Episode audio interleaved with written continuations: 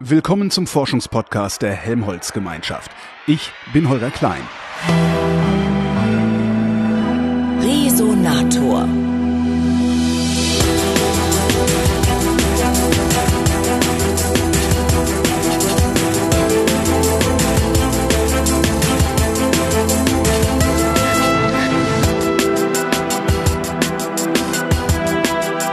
Ich hatte leider keine Gelegenheit, nach Lindau zum Nobelpreisträgertreffen zu fahren. Darum hat mein Chef persönlich die Sache in die Hand genommen. Sein Name ist Henning Krause und er hat in Lindau mit Hartmut Michel reden können, der 1988 den Nobelpreis für Chemie bekommen hat. Ich bin hier heute hingereist und begrüße hier heute Hartmut Michel. Schönen guten Tag. Schönen guten Tag, Herr Krause. Sie sind einer von etwa 40 Nobelpreisträgern, die hier sich äh, dieses Jahr mit etwa 600 Nachwuchsforscherinnen und Forschern treffen. Wieso kommen Sie eigentlich äh, hierher? Was bedeutet äh, diese Lindau-Tagung für Sie? Äh, die Lindau-Tagung äh, bietet mehrere Vorteile. Und zunächst mal, man trifft hier eine große Anzahl von Nobelpreisträgerkollegen, die man sonst nirgends trifft. Darüber haben wir uns heute beim Mittagessen unterhalten, dass es keine weitere Gelegenheit gibt, sich im äh, Nobelpreisträgerkreise so ungezwungen zu unterhalten. Und das Zweite ist natürlich die stimulierende Diskussionen mit den Studenten. Wenn Sie als äh, Student äh, oder waren Sie vielleicht äh, als Student auch schon mal hier in Lindau gewesen oder wie wäre das? Äh Nein, ich hatte nicht die Absicht, als Student nach Lindau zu fahren. Wenn Sie die Gelegenheit äh, gehabt hätten oder es vielleicht irgendwie äh, hier gelandet wären als Student, äh, was glauben Sie, hätten Sie da mitgenommen? Ja, ich hätte mich über die Gespräche mit den Nobelpreisträgern gefreut und bestimmte eine oder andere Anregungen mitgenommen. Was, was äh, merken, was kriegen Sie so von den äh, von den jungen Wissenschaftlerinnen und Wissenschaftlern hier mit? Äh, was, äh, was zeichnet, was, was ist, was zeichnet die aus? Was ist, ist besonders? Die jungen Wissenschaftler sind natürlich äh, besorgt um ihre zukünftige Karriere und wollen Ratschläge, wie sie ihre Karriere optimal gestalten. Sie wissen, dass äh, es selten gelingt, dass man als junger Wissenschaftler den Rest seines Lebens als unabhängiger Wissenschaftler verbringen kann. Und äh, man muss doch äh, einigermaßen seine Planungen optimieren, soweit man das überhaupt planen kann. Und ich denke, dass man die Wissenschaft nicht, nicht so richtig planen kann, weil der Erfolg von vielen Zufällen abhängt, die man nicht kontrollieren kann. Das heißt, äh, es hätte auch Ihnen zum Beispiel passieren können, dass Sie gar keinen Nobelpreis bekommen hätten, vielleicht? Selbstverständlich. Ja. ja. Äh, das heißt, sowas kann man nicht planen. Ich glaube nicht, dass man das planen kann. Wenn Sie heute noch mal jung wären, in äh, welche Richtung würden Sie gehen, studientechnisch oder forschungsmäßig? Ich würde in dieselbe Richtung gehen, aber ich denke Biochemie, Zellbiologie, da gibt es noch viele wichtige Fragen zu, äh, zu erklären. Ich denke, wir müssen uns selbst verstehen, äh, die Basis unseres Denkens, die Basis des Altwerdens, die Basis für die Erkrankungen und da gibt es noch sehr viel zu entdecken. Was äh, wäre also eine konkrete äh, Forschungsfrage, die, die Sie jetzt angehen würden, wenn Sie nochmal jung wären? Ich finde faszinierend, warum wir altern, wie wir altern, warum wir altern. Vor allem faszinieren mich die, die kürzlichen Entdeckungen, äh, dass die DNA im, zu einem Alter hypomethyliert wird aber bestimmte sogenannte CPG-Inseln hypermethyliert werden. Die DNA besteht aus vier Bausteinen, den Basen Adenin, Zytosin, Guanin und Thymin. CPG-Inseln sind DNA-Abschnitte, in denen sich die beiden Bausteine Zytosin und Guanin häufig wiederholen. Und diese Inseln finden wir in etwa der Hälfte des Genoms. An diese Inseln kann sich eine Methylgruppe koppeln und die Methylierung ist entweder vermehrt oder vermindert. Die Hypermethylierung inaktiviert bestimmte Gene, die Hypomethylierung aktiviert bestimmte Gene. Das heißt also, es wird äh, reguliert. Und äh, diese Regulationsphänomene zu verstehen, könnte doch wesentliche Rückschlüsse geben, wie wir das Altern ver äh, verlangsamen können. Was, was sind da so Methoden, die da aktuell eingesetzt werden? Och, äh, man müsste in dem Fall zunächst mal natürlich genau äh, analysieren, in welchen Phasen, welchen, äh, welchen Lebenszyklen diese Methylierungsänderungen auftreten und genau herausfinden, welche äh, CPG-Inseln methyliert werden, äh, methyliert werden und dann dann schauen praktisch, welche Transkriptionsfaktoren am Ende wieder äh, an- oder abgeschaltet werden. Ist das hauptsächlich Laborarbeit? Ist das Computerarbeit? Wie, wie muss man sich das konkret Das ist Laborarbeit. Laborarbeit. Laborarbeit. Der Computer hilft natürlich und äh, der Computer natürlich äh, hat den Fortschritt der Wissenschaft enorm beschleunigt. Sie ja, sind sehr schon, schon lange dabei. Sie äh, haben Ihren Nobelpreis 1988 äh, bekommen. Wie, mit welchen Mitteln haben Sie damals äh, hauptsächlich gearbeitet für die Arbeiten, für die Sie dann auch ausgezeichnet worden sind? Das in erster Linie war das damals klassische Biochemie. Das heißt, wir haben äh, photosynthetische Bakterien gezüchtet und dann äh, die Zellmasse gewonnen, isoliert, das heißt die Zellen aufgebrochen dann aus den die Membranen isoliert und aus den Membranen den photosynthetischen Apparat mit Hilfe von Detergenzien extrahiert und dann versucht zu kristallisieren. Und äh, das ist mir gelungen, entgegen den Prognosen aller Kollegen. Und dann ging es darum, die Röntgenstrukturanalyse zu machen.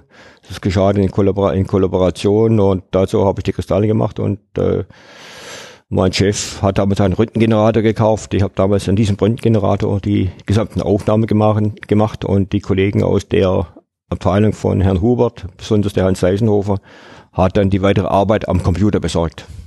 Muss ich mir das wirklich so vorstellen, dass Sie haben jetzt gesagt, Sie haben diese Tätigkeit im Labor gemacht. Ist das wirklich, dass man da als Einzelkämpfer im, im Labor ist und dann dafür? Das war, das war eine Tat als Einzelkämpfer. Okay. Ja? Äh, in welchem, äh, in welchem Jahren äh, befinden wir uns da jetzt so ungefähr, grob? Also ich habe diese Kristalle erstmals gutbeugende Kristalle 1981 erhalten. Aber was das Problem war, äh, wir hatten ungenügende Kenntnisse über das Protein. Wir hatten keine Sequenzen, keine Aminosäuresequenzen des Proteins und die braucht man, um ein Atom atomares Modell zu bauen. Und die Gewinnung der äh, Aminosäuresequenzen, die Bestimmung der Aminosäuresequenzen war wesentlich komplizierter als die Röntgenstrukturanalyse. Äh, wir haben ich hatte einen Doktoranden, der hat das im Wesentlichen in Kollaboration gemacht, der hatte Peptide isoliert. Die Peptide wurden dann damals mit Edman-Sequenzierung sequenziert. Das waren Spezialisten, andere Spezialisten aus dem Max-Planck-Institut für Biochemie in München. Und äh, wir haben dann aus den Aminosäuresequenzen versucht, äh, Oligonukleotide rückzuschließen, die Oligonukleotide chemisch synthetisieren lassen, radioaktiv markiert und dann äh, DNA-Fragmente äh, versucht zu isolieren, die äh, diese radioaktiven Oligonukleotide gebunden haben. Das ist uns dann gelungen.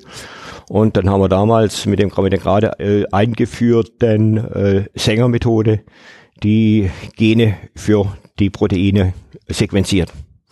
Wenn man heute in so ein, äh, in so ein Labor kommt, dann stehen da äh, total viele äh, Geräte rum, in die man dann ja solche äh, Proben zur Analyse reinstellen kann und am Schluss kriegt man dann wahrscheinlich irgendwie eine, eine Excel-Liste oder einen Ausdruck oder so. Wie muss ich mir das konkret vorstellen, was Sie da, äh, was Sie da gemacht haben? Gab es da irgendwelche automatisierten äh, Schritte oder äh, ist das wirklich Flüssigkeiten ineinander schick, äh, äh, kippen und äh, gucken, kommt da jetzt was Blaues oder was Rotes? Ja, damals war, war das Ganze natürlich manuelle Tätigkeit. Äh, photosynthetische Proteine haben den großen Vorteil, äh, dass sie Farbe haben. Man sieht, wo sie sind. Also auch ohne, dass ich da ein Spektrum aufnehmen muss oder, die, oder mit, äh, mit Detektoren. Bei, bei 280 Nanometer den Proteinverlauf absolvieren muss. Ich kann mit dem Auge sehen, wo sich das Protein befindet. Und vor allem äh, Farbänderungen deuten an, dass das Protein sich nicht wohlfühlt, dass es denaturiert. Und da muss ich die Bedingungen so ändern, dass äh, das nicht passiert. Aber das heißt, das, äh, was, was Sie jetzt hier beschreiben äh, und, und was sozusagen dann der erste Schritt auf dem Weg äh, für, für die, die Nobelpreisauszeichnung war, äh, war wirklich so eine Art Experiment, wo man hinterher zum Beispiel anhand eines Farbausschlags sagen könnte, ja, das ist so oder das ist so. So ähnlich war das. Man hat mhm. natürlich Farbausschlag gemacht, dann hinterher natürlich genauer mit, mit, mit Verwendung von Spektrometern, Spektrofotometern. Ah. Ja. Okay. Ja, spannend. Sie haben schon gesagt, dann haben Sie ähm, äh, zusammengearbeitet mit Herrn Huber und mit dem Herrn Deisenhofer aus der Abteilung Huber. Äh, genau. Und äh, sie drei sind dann 1988 dann letztendlich ausgezeichnet worden. Heutzutage klingt das, äh, Sie haben eben gesagt, 1981 äh, ging es so ein bisschen los. 1988 gab es den Nobelpreis. Das ist man heutzutage nicht mehr gewohnt, dass irgendwie was äh, sieben Jahre nachdem es irgendwo begonnen hat, es einen Nobelpreis dafür gibt. Ist schon ungewöhnlich, oder? Ja, es ist, schon, es ist ungewöhnlich. Es, es geht sehr schnell. Kommen einige Faktoren zusammen. Natürlich hat jeder hat äh, das unmöglich gehalten und, äh, und äh, der Erfolg äh, kam sehr überraschend und äh, die Anzahl, äh, die, die, die Aufmerksamkeit war enorm. Ich habe aufgrund äh, dieser, dieses Erfolges vielleicht 20 Anfragen gehabt aus den USA, ob ich dort Professor werden wolle. Da war alles. Und haben Sie es gemacht? Äh, ich habe formales Ange An An Angebot gehabt von University of Chicago, von Harvard Medical School. Ich bin aber doch in Deutschland geblieben, weil die Bedingungen bei Max Planck doch besser sind, als was äh, die Amerik führenden amerikanischen Univers Universitäten bieten können. Zumindest zu dem Zeitpunkt bieten konnten. Sie sind, äh, wenn ich das richtig gesehen habe, ein Jahr bevor Sie den Nobelpreis bekommen haben, 87 sind Sie in Frankfurt äh, Max Planck Direktor äh, geworden. Das ist richtig, ja. Und äh, habe ich das richtig gesehen, sind es bis heute, bis heute? Bitte? Da Sie, bin ich. Sie sind es bis heute. Da bin ich bis heute, ja. Sie sind bis heute da. Nicht, äh, also die die Angebote aus USA haben Sie nicht vielleicht gereizt, aber äh, gesagt. Ja, gut, ich habe ich habe mir das ja ernsthaft angeschaut, aber was ich was Sie in den USA in der Regel gekriegt haben, war ein extrem hohes Gehalt. Das macht die Sache attraktiv.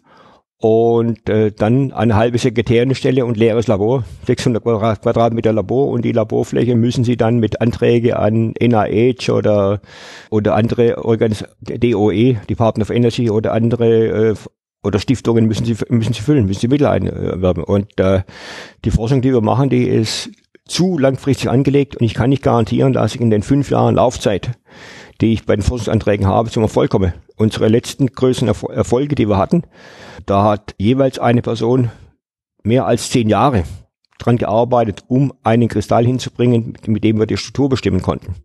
Und das wäre unter den Bedingungen in den USA nicht möglich gewesen. Das heißt, man weiß vorher nicht, ob was rauskommt, was rauskommt.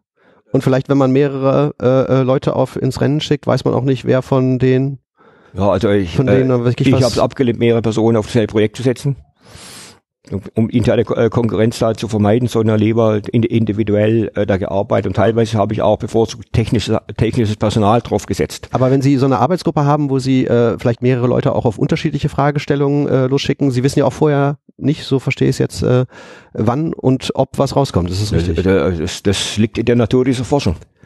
Das heißt, äh, es hätte auch so sein können, dass Sie da 1981 sie sitzen, ihre, äh, ihre Untersuchungen machen und es kommt gar nichts mehr raus. Ja, das, da war, das war ein substanzielles Risiko.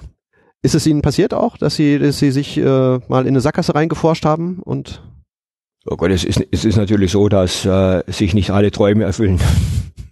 Ja, weil äh, ich höre das auch immer wieder, wenn ich äh, mit Forscherinnen und Forschern spreche, dass halt, äh, klar, ich meine, wenn man jetzt einen Nobelpreisträger interviewt, äh, äh bei dem hat es offensichtlich dann geklappt. Ja, äh, aber die Wissenschaft ja. ist ja eigentlich nicht so. Gut, ne? aber ja eine Sache ist dem Geschäft, Sie können Ihre, Ihre Eier nicht in einen Nest legen, sondern Sie müssen Ihre Eier verteilen. Also was äh, meine jungen Leute jetzt Höfler machen, die fangen dann mit sechs oder acht oder zehn verschiedenen Proteinen an und versuchen da einzukristallisieren. Wenn Sie heute bei uns äh, oder auch generell weltweit einen bestimmten Transporter, der eine wichtige Substanz über die Zellmembran transportiert, dessen, äh, dessen Funktion erklären wollen, brauchen Sie zunächst mal die Struktur. Um die Struktur zu machen, brauchen Sie den Transporter. Und das heißt also zunächst mal versucht dann die entsprechende Person äh, die cDNAs oder Gene für den Transporter aus 20 oder 30 Organismen zu bekommen, diese dann in bestimmten Expressionssystemen zu produzieren und äh, dann die Transporter zu suchen, die die stabilsten sind. Und dann mit der weiteren Arbeit sich auf die zu fokussieren. Weiter fokussieren heißt dann Kristallisationsversuche machen. Wenn man ein Molekül mit Röntgenstrukturanalyse ansehen will, braucht man sogenannte Einkristalle des Moleküls.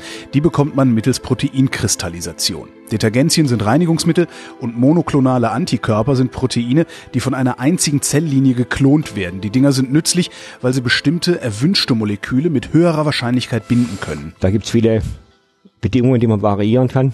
Das sind bei uns insbesondere die Detergenzien, die man variieren muss bei der Kristallis, bei der Membranproteinkristallisation. Und äh, was wir dann auch noch machen, wir machen monoklonale Antikörper gegen die Membranproteine und machen dann Antikörperfragmente und, und versuchen die Komplexe aus den Antikörperfragmenten mit den Membranproteinen zu kristallisieren. Wäre das jetzt äh, vom, vom Zeithorizont, den man dann für so ein jetzt gerade beschriebenes äh, Projekt hat, äh, wäre das dann was, was ein Postdoc in einem Jahr macht? Oder ist Nein, das, das ist äh, ein, ein Postdoc kann das in einem Jahr nicht machen. Hm? Was für Zeithorizonte sprechen wir da? Also ich denke, äh, wenn Sie damit anfangen, also Sie müssen da zumindest drei Jahre einplanen, ne? vor allem da, wenn es dann auch um die Antikörpergeschichten geht. Und zunächst mal müssen Sie natürlich die Produktion optimieren von dem, von, von dem Protein. Erst, wie gesagt, erstmal das richtige Protein identifizieren und äh, der Zeithorizont ist lang. Wir haben schon jetzt einige Themen angesprochen, was Sie äh, sozusagen, was Sie noch reizen würde. Was, äh, was forschen Sie denn aktuell? Was wird bei Ihnen im, ist das dieses Alternsprozess, was Sie eben den, gesagt haben? Den beforschen wir nicht, aber den würde ich vielleicht aufgreifen, wenn ich, wenn ich jünger wäre, jetzt ist es zu spät. ja, äh, was, äh, was wir im Moment bevorzugt machen, ja, wir haben wir haben zunächst mal Photosynthese beforscht, ja, und äh, jetzt wir haben dann Anfang der 90er Jahre angefangen, den gegenteiligen Prozess zu beforschen. Das heißt, äh, wie gewinnt die Zelle in der Atmung, in der Zellatmung Energie, indem sie äh, indem, indem sie Sauerstoff nutzt und Wasser produziert. Und dieser letzte Prozess, äh, der interessiert uns besonders, das sind die sogenannten Cytochrom-C-Oxidasen in der Atmungskette, in der Mitochondrien bei Menschen oder auch bei den Bakterien in den Membranen. Und äh, der Prozess ist das, was äh, mich unter den Einzelprojekten am meisten interessiert, wie das passiert. Und äh, diese sogenannten Cytochrom-C-Oxidasen sitzen in der Membran der Mitochondrien und äh, die machen zunächst mal elektrische Spannungen über die Membran, indem Elektronen vom Zytochrom C von der einen Seite der Membran geliefert werden, die Protone für die Wasserbildung von der anderen Seite der Membran und der Sauerstoff, der befindet sich in der Membran. Dann gibt's Wasser, Elektronen von der einen Seite, Protonen von der anderen Seite, es gibt eine Spannung und zusätzlich haben diese äh, Enzyme es verstanden, ein System zu entwickeln, das, mit dem sie zusätzlich Protonen über die Membran pumpen. Damit wird die Energieausbeute verdoppelt. Und äh, der Prozess des Protonenpumps ist noch weitgehend unverstanden und äh, den, der interessiert mich da besonders. Äh, es gibt drei von diversen Enzymen dieser Art und äh, die haben wir im, äh, äh, jetzt im kristallisiert äh, und die Strukturen gemacht und versuchen dann durch weitergehende physikalisch-chemische Methoden de, die Funktion zu analysieren. Warum, warum will man das wissen? Was ist äh, bei der Photosynthese ist es mir irgendwie direkt klar, man will natürlich wissen, wie die Photosynthese funktioniert, warum. Äh, was, äh, was kann man damit machen? Was kann man da? Äh, ich finde die Frage mördig, warum will man das wissen? Ich bin der Meinung, man sollte alles wissen. Und äh, man kann natürlich Prioritäten setzen beim, beim alles wissen wollen. Und äh, was übrigens dieses Enzym betrifft, die Zytochrom-C-Oxidase, da hat, äh, hat eine lange Geschichte. Das Enzym wurde eigentlich schon 1886 entdeckt von einem schottischen Wissenschaftler. Und äh, der hat es aufgrund von äh, spektroskopischen Änderungen entdeckt und äh, hat das Ganze publiziert. Es wurde dann behauptet von führenden deutschen Wissenschaftlern aus Tübingen, äh, das Ganze ein Artefakt, das seien Hämoglobin, Hämoglobin-Artefakte. Und äh, das wurde dann erst in den 20er Jahren solchen wieder aufgegriffen, wurde, wurde bestätigt und äh, dann hat Otto Warburg dieses Enzym produziert. Otto Warburg war ein führender deutscher Biochemiker in den 20er und 30er Jahren und er hat 1931 schon den Nobelpreis für die Aufklärung des Mechanismus dieses Enzym erhalten. Wir arbeiten heute noch dran und wissen noch nicht, wie es funktioniert. Ja, ähm, aber es wird sich ja äh, seit seit 1931 werden sich ja zumindest die die technischen Mittel äh, sehr stark ja, äh, verändert und verbessert haben. ja, selbstverständlich, klar. Klar, die die die technischen Möglichkeiten äh, ändern sich, verbessern sich, aber das bestimmt ja sicherlich auch, also die Frage, was technisch möglich ist, bestimmt auch sicherlich auch, was überhaupt erforschbar ist. Ja, ähm, völlig klar. Äh, wo sind da jetzt in den letzten Jahren gerade aktuelle Entwicklungen äh, technischerseits auch gewesen, die es Ihnen jetzt ermöglichen, ganz neue Forschungsfelder aufzustoßen? Also was, was bei jetzt, jetzt bei bei derartigen detaillierten Untersuchungen eine wichtige Rolle spielen. Zunächst mal, dass man das Protein gezielt verändern kann, durch gezielte Mutagenese einzelne Aminosäuren verändern kann. Wie macht man das? Äh, auf der DNA-Ebene tauschen sie Basen aus. Und äh, dann kriegen sie dann an wichtiger Stelle, meinetwegen für, für einen Tyrosinrest kriegen sie, äh, kriegen sie dort einen Phenylalinrest und dann gucken sie nach, äh, wie, wie sich die Funktion ändert, was am, was am Protein nicht mehr richtig funktioniert. Dann können sie dann Rückschlüsse, Rückschlüsse ziehen. Die andere Methode, die sich als sehr wichtig hat, ist in dem Fall ist auch die Infrarotspektroskopie, die Fourier-Transform-Infrarotspektroskopie, mit der können Sie äh, Bewegungsänderungen oder Positionsänderungen von Aminosäuren während des katalytischen Zyklus verfolgen. Und das geht zeitaufgelöst. Sie müssen da äh, Elektronen freisetzen aus, aus künstlichen Verbindungen und damit das Enzym reduzieren und können dann zeitaufgelöst verfolgen, wie sich äh, Aminosäuren im Protein umlagern, was dort Veränderungen gibt. Und daraus können Sie dann Rückschlüsse ziehen über, auf den Mechanismus. Das Problem ist allerdings, äh, dass die Zytochrom-C-Oxidase 13 Substrate hat. Die hat vier vier Elektronen, das heißt vier Cytochrom-C-Moleküle kommen ins Spiel, hat acht Protonen und ein Sauerstoffmolekül.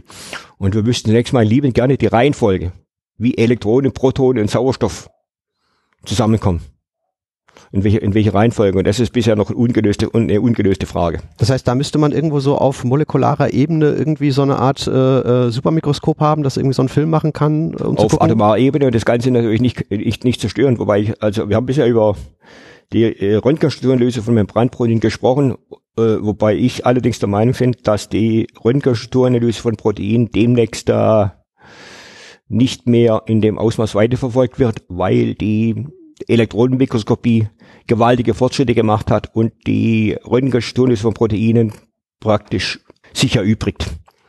Das heißt, äh, dort mit, äh, mit Elektronenmikroskopie könnte man solche Filmaufnahmen in so? Doch nicht. Man kann, man, man kann die Strukturen bestimmen.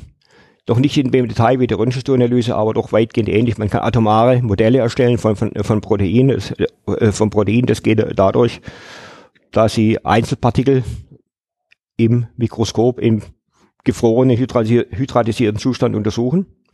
Und äh, sie halten, sie machen eine klassische Aufnahme. Und da gibt's die äh, Computermethoden, das werden dann Hunderttausende von Partikeln von Einzelmolekülen angeschaut. Die werden dann, deren Orientierung wird bestimmt, die werden klassifiziert.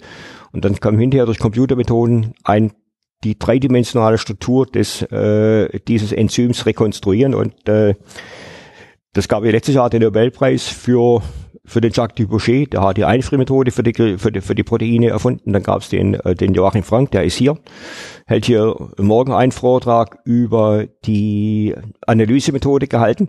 Das hat aber nicht gereicht, weil die Auflösung in den Elektronenmikroskopen nicht genug war. Und das hat Richard Henderson die entscheidenden Beiträge geleistet, indem er neue Detektoren entwickelt hat. Also bei der Elektronenmikroskopie fällt ja ein Elektron früher auf den Film, dann auf den CCD-Detektor und jetzt auf diese auf CMOS-Detektoren. Und bei den CMOS-Detektoren äh, wird der Reiz genau dort aufgelöst, wo das Elektron aufschlägt. Während bei bei die, bei CCDs und, und, und andere Detektoren kann das Elektron erst rumwandern auf der Oberfläche, bevor es denn das Signal auslöst. Das heißt, das Signal wird verschmiert. Und deswegen war die Auflösung bis vor drei, vier Jahren nicht so gut wie bei, wie bei der Röntgenkristallographie. Das hat sich aber jetzt entscheidend geändert. Und äh, man braucht bei der Elektronenmikroskopie viel weniger Material. Und äh, Sie können einfach, wenn Sie Substrate zugeben können, können Sie verschiedene Zwischenzustände einstellen. Und Sie können die äh, relativ schnell diese, diese Aufnahmen machen. Und das ist eine Revolution in der Strukturbiologie und äh, von der äh, machen wir natürlich auch, äh, die nutzen wir natürlich auch aus. Das heißt, äh, solche äh, Elektronenmikroskope sind so gängig, dass man sie in einem typischen Labor auch. Äh naja, aber sagen nicht so gängig. So ein Elektronenmikroskop äh, brauchen, äh, da gibt es eigentlich nur einen Hersteller, der das, der, der, der hat quasi eine Art quasi Monopol drauf. Äh, verlangt so dreieinhalb bis vier Millionen Euro für ein Mikroskop und sie brauchen natürlich auch Leute, die das Ding bedienen können und die sich damit auskennen. Ja, so ganz schnell ohne Vorkenntnisse ins, äh, ins Labor stellen, das geht ja doch nicht. Ne? Ja, Sie haben eben noch äh, andere Nobelpreisträger angesprochen, die, äh, die hier sind und auch jetzt kürzlich erst einen Nobelpreis bekommen hat, haben. Heutzutage ist es ja so, man kriegt so einen Anruf aus Stockholm. Wie war das 1988? Ich war damals auf einer Konferenz äh, an der Yale University, als äh, die Nobelpreise verkündet wurden, die Nobelpreise in Chemie. Und äh, in der Kaffeepause kam jemand zu mir, dass die Reuters, Reuters News Agency verkündet hätte, ich hätte den Nobelpreis bekommen, ja. Also kein, kein Vorwegwarnanruf äh, gab es damals noch nicht. Vor, äh, also Vorwärtswarnanrufe gibt es sowieso nicht. Das ja, ist, oder? Das ist der erste Anruf, kommt dann erst ja. dann, wenn die Verkündung ist. Genau, ja. ja? Mhm. Wie sind eigentlich damals die Ergebnisse, für die Sie dann ausgezeichnet worden sind, wie sind die eigentlich kommuniziert worden? War das eine Veröffentlichung in einem, war, war Veröffentlichung, in Veröffentlichung. einem äh, Journal? Bitte? In einem spezi speziellen Journal war das oder? Äh, also es, es gibt eine ganze Veröffentlichungen. Ich habe zunächst mal die Kristallisation in Journal of Molecular Biology publiziert. Äh, diese Publikation wurde zunächst mal in Nature, bei Nature abgelehnt. Nature ist ja das führende Nature abgelehnt. Journal, wurde abgelehnt, Nature, wurde von Nature abgelehnt gehört also dann zu den äh, zu, zu den Nobelpreiswürdigen äh, Papers, die von Nature abgelehnt, worden, äh, abgelehnt worden sind. Und dann haben wir die erste Strukturinformation. Allerdings hatten wir zu der Zeit noch keine Aminosäuresequenzen. Haben wir lediglich die Position der photosynthetischen Pigmente publiziert. Das war im Journal of Molecular Biology. Und dann Ende 1985 dann in Nature einen vollen Artikel über die Proteinstruktur, obwohl wir zu dem Zeitpunkt noch etwa 30 Prozent der Aminosäuresequenz gefehlt hatten. Hm? Also die Struktur war, 1985 nicht komplett. Und das hat dann trotzdem, äh, naja, wie gesagt, die, die, auf, die generelle Aufmerksamkeit war riesig und äh, wir haben äh, dann halt, wie gesagt, 1988 den Nobelpreis erhalten. Dann gibt's im Dezember äh, eine Dienstreise nach Stockholm und dann ist man irgendwie im Januar nach, äh, nach der Weihnachtspause, Januar 89, steht man wieder im Büro. Und sie waren damals 40 Jahre alt oder Anfang, ja, ja. Anfang 40. 40 ja. Ist, glaube ich, eher ungewöhnlich, zumindest in meiner Wahrnehmung. Äh, ja, dass man als passiert, Weltmeisterträger passiert noch heutzutage relativ selten. Es gab ein paar Jahre vorher gab es noch einen oder einen Physiker, der äh, genauso jung oder jünger war. Und äh, ich habe mal gezählt, ich war 17 Jahre lang der jüngste lebende Nobelpreisträger in Chemie. Äh, viele, man hat so den Eindruck, viele, die dann irgendwie so um die Pensionszeitraum herum den Nobelpreis kriegen, die gehen dann auf Vortragsreise, äh, Sie haben aber ja noch äh, viele wissenschaftliche Projekte dann äh, äh weiter, äh, weitergemacht. Ja. Sind Sie da, äh, sind Sie komisch dafür angeguckt worden? Das, der hat doch jetzt den Nobelpreis, was, was, was sitzt der genau im Labor? Man kann sich doch mit 40 nicht zur Ruhe setzen. Ja, eben, deswegen, deswegen also, frage ich, aber das, das ist doch ungewöhnlich dann, eigentlich. Ja, wir, wir haben durch weitergemacht, zunächst mal Photosynthese, wir haben damit dann das nächste Mal Lichtsammlerkomplexe gemacht und äh, in das Fotosystem der Pflanze wollte ich nicht reingehen, weil relativ viele auch befreundete Arbeitsgruppen an, an den Systemen gearbeitet haben. Ich wollte, wollte denen keine Konkurrenz machen und bin dann auf die Atmungskettenproteine gegangen. Ja. Aber neben den Atmungskettenproteinen haben wir noch recht, recht viel an Rezeptoren gemacht und auch an Transportproteinen. Wir machen das immer noch viele Transportproteine, wobei viele Transportproteine bei der Krebsentstehung, nicht bei der Krebsentstehung, sondern äh, der Krebs die, die, die Tumorzellen benötigen eine ganze Reihe von Transportproteinen, um überleben zu können. Und deren Strukturen machen wir auch mit dem Fernziel, dann vielleicht bei der Medikamentenentwicklung da äh, helfen zu können. Genauso, ich hatte auch gesagt, äh, die Zytochrom-C-Oxidasen äh, spielen eine, äh, eine wichtige Rolle und wir bearbeiten Zytochrom-C-Oxidasen, die essentiell sind für die Pathogenizität von bestimmten Bakterien, äh, zum Beispiel Helicobacter im Magen, oder auch Campylobacter, der der bedeutendste Durchfallerreger ist, Lebensmittelvergiftung, Durchfallerreger ist halt so eine Zytochrom-C-Oxidase. Die, der Struktur haben wir gemacht und wenn wir dort äh, diese Enzyme blocken hätten, hätten wir ein spezifisches Medikament, um diese Erkrankungen zu heilen. Und was noch wichtiger ist, eine andere Art von Zytochrom-C-Oxidase, da haben wir die Struktur von, von zwei Jahren bestimmt, keine Zytochrom-C-Oxidase, in dem Fall Ubichinol-Oxidase. Äh, die ist für die Pathogenizität von Mykobakterien Tuber Tuberkulosis, also für den Tuberkuloseerreger äh, interessant. Und äh, wenn es uns gelingt, dort durch Drugdesign dieses Enzym zu blockieren, hätten wir ein spezifisches Mittel, um die Tuberkulose zu heilen oder zumindest äh, zu, zu, zu verhindern, dass äh, sich äh, die, dass sich de, deren der Krankheitsverlauf äh, verschlimmert. Und Tuberkulose ist immer noch äh, die bedeutendste Infektionskrankheit, die es weltweit gibt. Gibt es von den ganzen äh, ja, Drug Design äh, Beispielen, die Sie jetzt genannt haben, gibt es da schon erste äh, Projekte, die konkreter geworden sind? Was, also wir, wir machen ganz konkret, wir machen äh, Projekte und versuchen gegen die gegen die, die diese Oxidase bei bei den Mykobakterien da äh, Hämmer zu entwickeln. Wobei ein Hämmer ist natürlich das nächste Mal das, was wir im Labor entwickeln. Ob sich das dann als Arzneimittel umsetzen lässt, das hängt natürlich von anderen Faktoren ab. Aufnahme, Toxizität muss dann auch natürlich noch vergleichend getestet werden, bevor wir das irgendwann mal als Arzneimittel bezeichnen können. Zunächst mal entwickeln, entwickeln wir Inhibitoren. Ja, Sie sagten äh, gerade, Ihre Veröffentlichung wurde bei, bei Nature abgelehnt.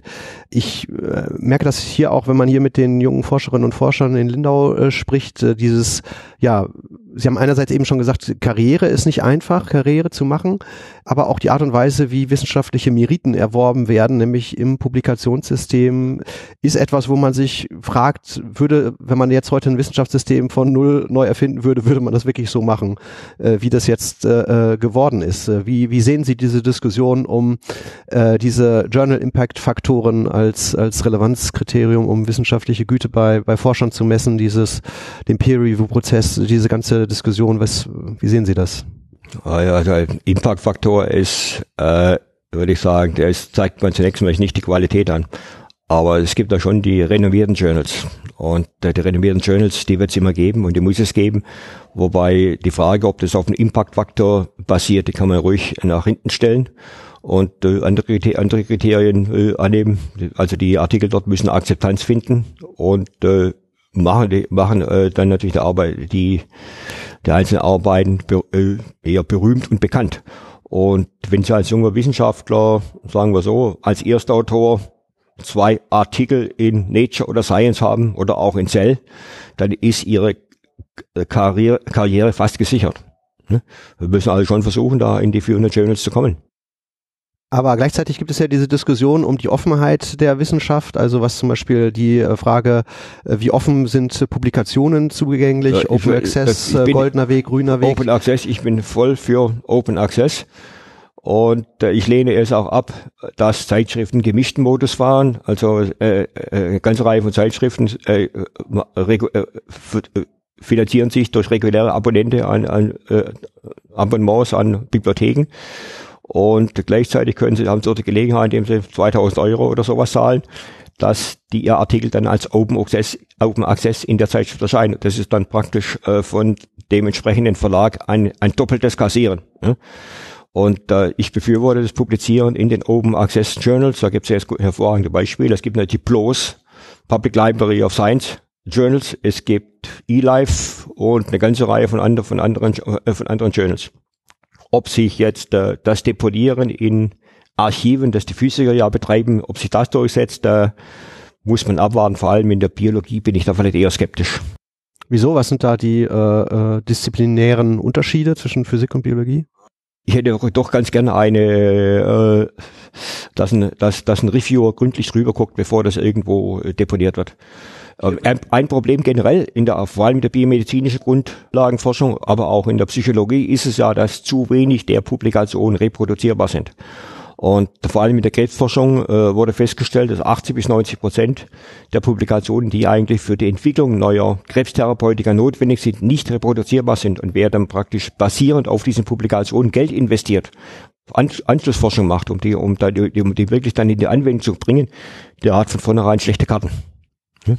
Ja, das ist aber eigentlich ja ein Riesenproblem, oder nicht? Das, das ist, ist ja ein Riesenproblem. Und äh, andere ist natürlich so, man kann natürlich als junger Forscher keine Karriere machen, indem man irgendwas reproduziert und sagt, das stimmt.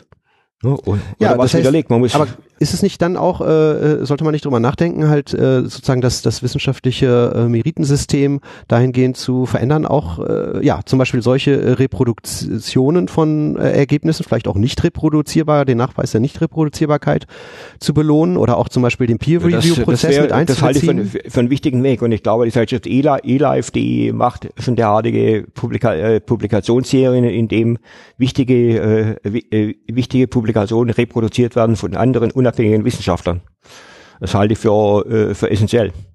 Genau was, was, man, was wir auch festgestellt haben, natürlich, man verletzt sich zu oft auf, Daten, auf Datenbanken, DNA-Datenbanken, wo Sequenzdaten drin sind. Wir haben verschiedene Fälle, wo, wo die Annotationen falsch sind und wo Sequenzierungsfehler drin sind. Das stellen wir dann fest, äh, indem wenn, wenn wir unsere Proteine sequenzieren und dann und, und dann praktische Proteinsequenzen und DNA-Sequenzen stimmen nicht überein. Hm? Und dann, dann gehen wir zurück auf die DNA-Ebene, resequenzieren nochmal und sehen fest und stellen fest, da fehlt die Base in der DNA-Datenbank, äh, in der, in der Datenbank, in der Genomsequenzdatenbank. Also Qualitätssicherung muss, muss ja sein. Muss sein, also. ja. Aber ich glaube, dass inzwischen die äh, Sequenzdatenbanken besser geworden sind, indem man, indem man praktisch die Sequenzierung dutzende Male macht und äh, jedes Genstück dutzende Male sequenziert werden muss und nicht nur ein oder zweimal, wie das früher der Fall war.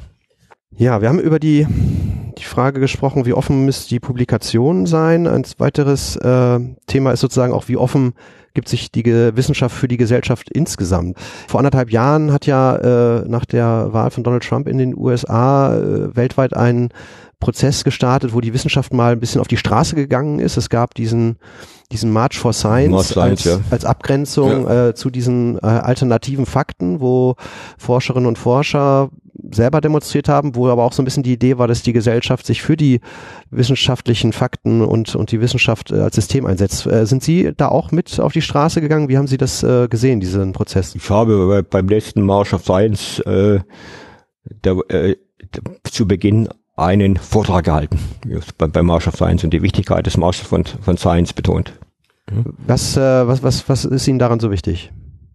Ja, wir müssen natürlich darauf achten, dass wir unabhängig, unabhängig in, in der Forschung sind und, äh, und politische Meinungen äh, und, und, und unabhängig von politischen Meinungen forschen und publizieren dürfen. Und das darf nicht nur praktisch äh, Forschung gefördert werden, die, äh, die gefällt, deren Ergebnisse gefallen. Es gibt genügend Forschungs, Forschungs, Forschungen, Forschungsgebiete, äh, die nicht so populär sind.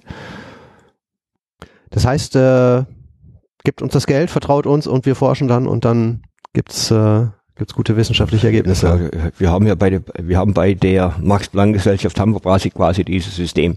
Sie bei Helmholtz machen wir, sind mehr in Auftragsforschung von Seiten der Regierung involviert, haben dort wichtige Funktionen, während die Max-Planck-Gesellschaft äh, weitgehend autonom, autonom agieren kann bei der Auswahl ihrer Forschungsthemen und deswegen äh, da eine größere Freiheit hat und auch mehr äh, Durchbrüche leisten kann als die Helmholtz-Gesellschaft. Trotzdem ist es ja so, dass äh, wir gerade in der allgemeingesellschaftlichen Diskussion ja schon so ein bisschen so dieses, ja, die Frage ist immer, äh, steckt die Wissenschaft in einer Vertrauenskrise?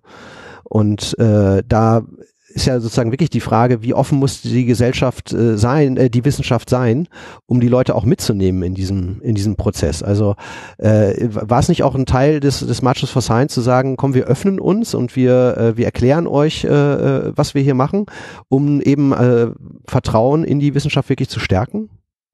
Das ist eine sehr schwierige Sache. Wir kennen ja die Diskussion vor allem in äh, Europa um Genomforschung, um äh, vor allem bei bei genetisch modifizierten Organismen in, in, als Nahrungsmittel oder in, generell in der Pflanzenzucht. Und äh, da müssen wir schon dafür sorgen, dass die, die Öffentlichkeit es akzeptiert. Und wir sind da jetzt in einer kritischen Situation in Europa, ob durch CRISPR veränderte äh, Pflanzen, ob die als gentechnisch modifiziert zu bezeichnen sind oder nicht. Äh, die klassische Definition ist die, dass ein genetisch modifizierter Organismus eigentlich ein Protein oder ein Gen aus einem anderen Organismus äh, enthält, auf die er auf natürliche Art und Weise nicht reinkommt. Während das, was man mit CRISPR macht, das entsteht auf natürlichem Wege auch, aber man hätte das Problem, dass man aus äh, hunderte von Milliarden von Pflanzen der eine richtige raussuchen müsste. Und das ist technisch kaum selten möglich. Aber die Natur macht es auf demselben Weg.